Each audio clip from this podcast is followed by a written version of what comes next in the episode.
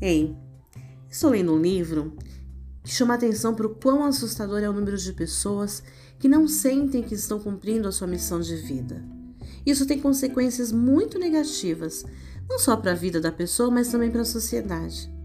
Para a vida da própria pessoa, porque ela vai ficar infeliz. Ela acorda todos os dias com aquela insatisfação, com aquele peso, onde a segunda-feira vai ser o pior dia da semana, ela fica contando as horas para o dia acabar sempre com a sensação de que o trabalho é um fardo. E a consequência negativa para a sociedade é que nós perdemos uma pessoa que tem um talento incrível para uma coisa e que está fazendo outra. Isso gera improdutividade e afeta a economia.